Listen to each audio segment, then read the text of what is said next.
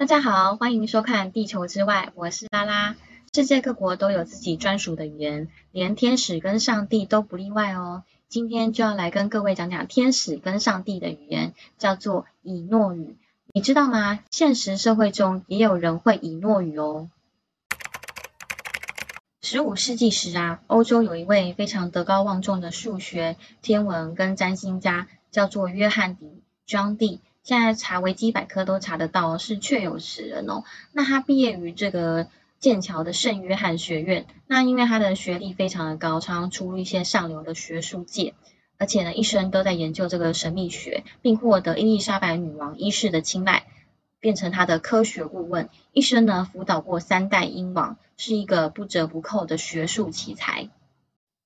约翰迪在一五八一年的某一天，突然接收到了天使的讯息，让他发现了一本古籍，叫做《以诺书》，里面呐记载的一种天使的语言。那这本书呢，帮助了约翰迪和他的朋友爱德华凯利与上帝跟天使取得了联系。而这种天使的语言呢，包括独特的文字、文法和语法。那他们称这种语言叫做以诺语，也就是天使与上帝沟通的语言。他们当时主要是使用黑曜石镜跟水晶球当做是沟通的媒介。那在沟通之前呢，他们会跟上帝跟天使祈祷十五到六十分钟，然后之后再把这个黑曜石跟水晶球放在桌面上，之后呢就可以看到这个天使的影像还有天使的声音。虽然啊，这个沟通期间呢。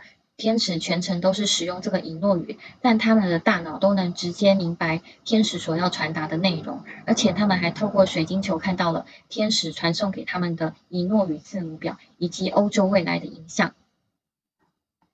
最关键的是，神明还告诉他，这些文字是真正的魔法和咒语。懂得这些文字的人呢，可以改变欧洲的政治结构及预测大灾难的到来。所以呢，此后这个约翰迪就常带这个黑曜石镜跟水晶球上朝，为这个伊丽莎白女王预测种种的战事，还有各种的天灾人祸。然后最神奇的就是呢，在这不久之后，就是十纪十七世纪初，大英帝国果然在这个世界中开始崛起。当时啊，约翰迪所使用的这个黑曜石镜。其实是十四到十五世纪中美洲阿兹特克帝国的产物。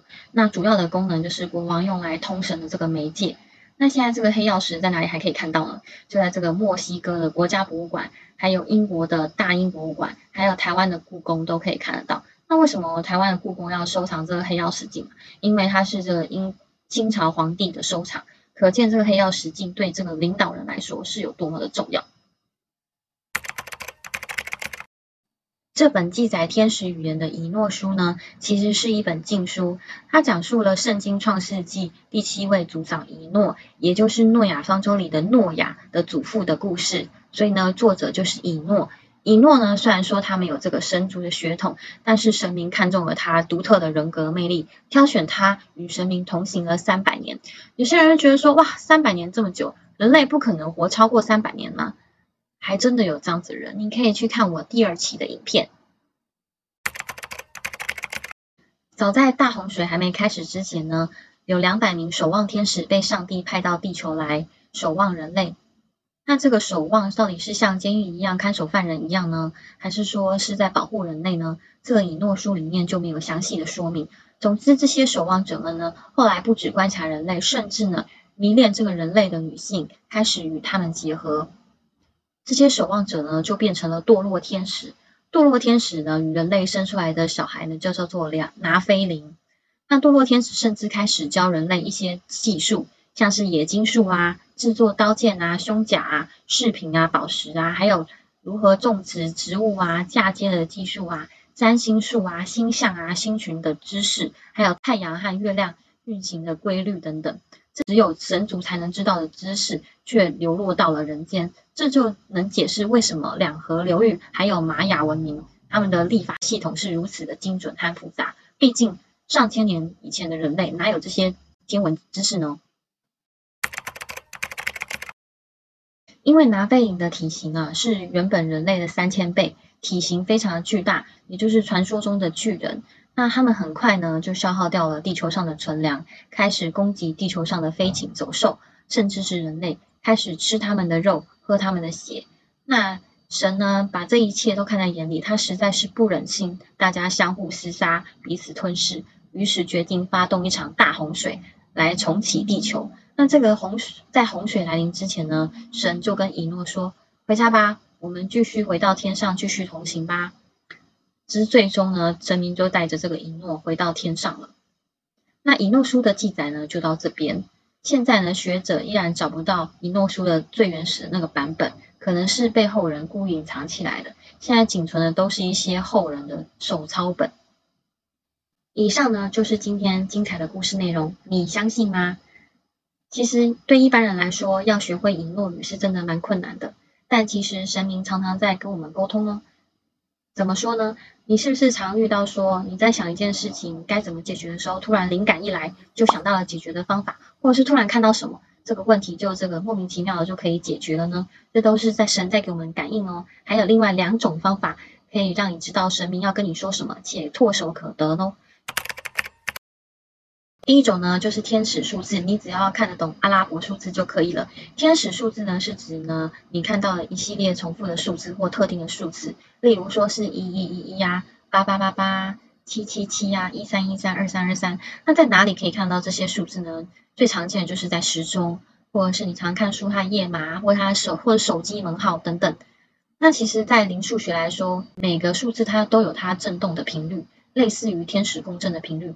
当我们的守护天使有想要引起我们的注意的时候呢，他会向我们发送一系列特定的数字，告诉我们一些事情哦。当你看到这些天使数字，可以上网搜寻这组数字后面加天使数字，就可以得到相关资讯了。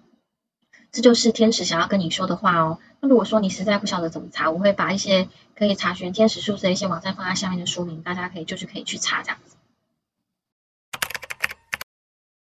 第二种呢，就是占卜。